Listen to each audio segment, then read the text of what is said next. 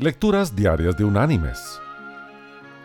La lectura de hoy es tomada del libro de los Salmos. Allí en el Salmo 127 vamos a leer los versículos 1 y 2, que dice, Si Jehová no edifica la casa, en vano trabajan los que la edifican. Si Jehová no guarda la ciudad, en vano vela la guardia. Por demás es que os levantéis de madrugada y vayáis tarde a reposar, y que comáis pan de dolores, pues que a su amado dará Dios el sueño. Y la reflexión de este día se llama Duerme y disfruta cada minuto. Toma dos aspirinas y llámame en la mañana. En realidad, ¿qué quiere decir el médico al darnos tales instrucciones? En cierta forma nos está diciendo, procura descansar esta noche y ya verás que te sientes mejor mañana por la mañana. Es sorprendente lo bien que funciona este consejo. Lo cierto es que a menudo sí nos sentimos mejor al amanecer. La investigación científica apoya esta teoría. En cierto estudio, las ratas de laboratorio murieron de infecciones en la sangre después de habérseles privado del sueño por largos periodos de tiempo, posiblemente porque falló su sistema inmunológico.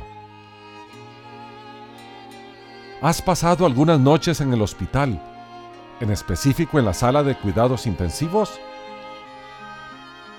Una de las quejas más comunes de los pacientes bien podría ser, ¿cómo voy a mejorar si me siguen despertando a cada rato?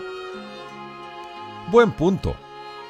Las frecuentes interrupciones, el ruido y las luces se consideran factores que contribuyen a un nivel de recuperación más lento.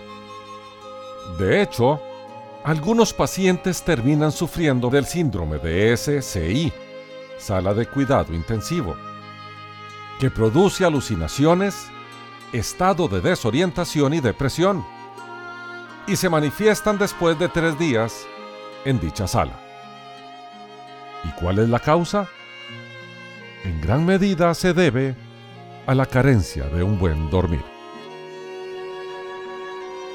Como seres humanos testarudos, la mayoría de nosotros ignora la orden médica de acostarnos a descansar cuando padecemos de una afección seria, tal como una gripe o la influenza. Ya que nos obligan a estar en casa, ¿por qué no aprovechar bien el tiempo? Después de todo, no estamos agonizando. Sin embargo, con mucha frecuencia, una leve enfermedad se convierte en algo más serio. Entonces tenemos que yacer en una cama y por obligación. ¿Cuánto tiempo y problemas nos evitaríamos si tan solo hubiésemos obedecido desde el principio las instrucciones del médico? ¿Qué saludables estaríamos si trabajásemos a favor y no en contra de nuestro sistema inmunológico? Mis queridos hermanos y amigos. El escritor Aldous Huxley escribió, La razón por la cual no estamos más enfermos y desquiciados se debe con certeza a la más bendita bendición de todas las gracias naturales, el sueño. El Señor nos planeó la vida en tercios. Una tercera parte del día es para trabajar y producir. Otra tercera parte para temas personales.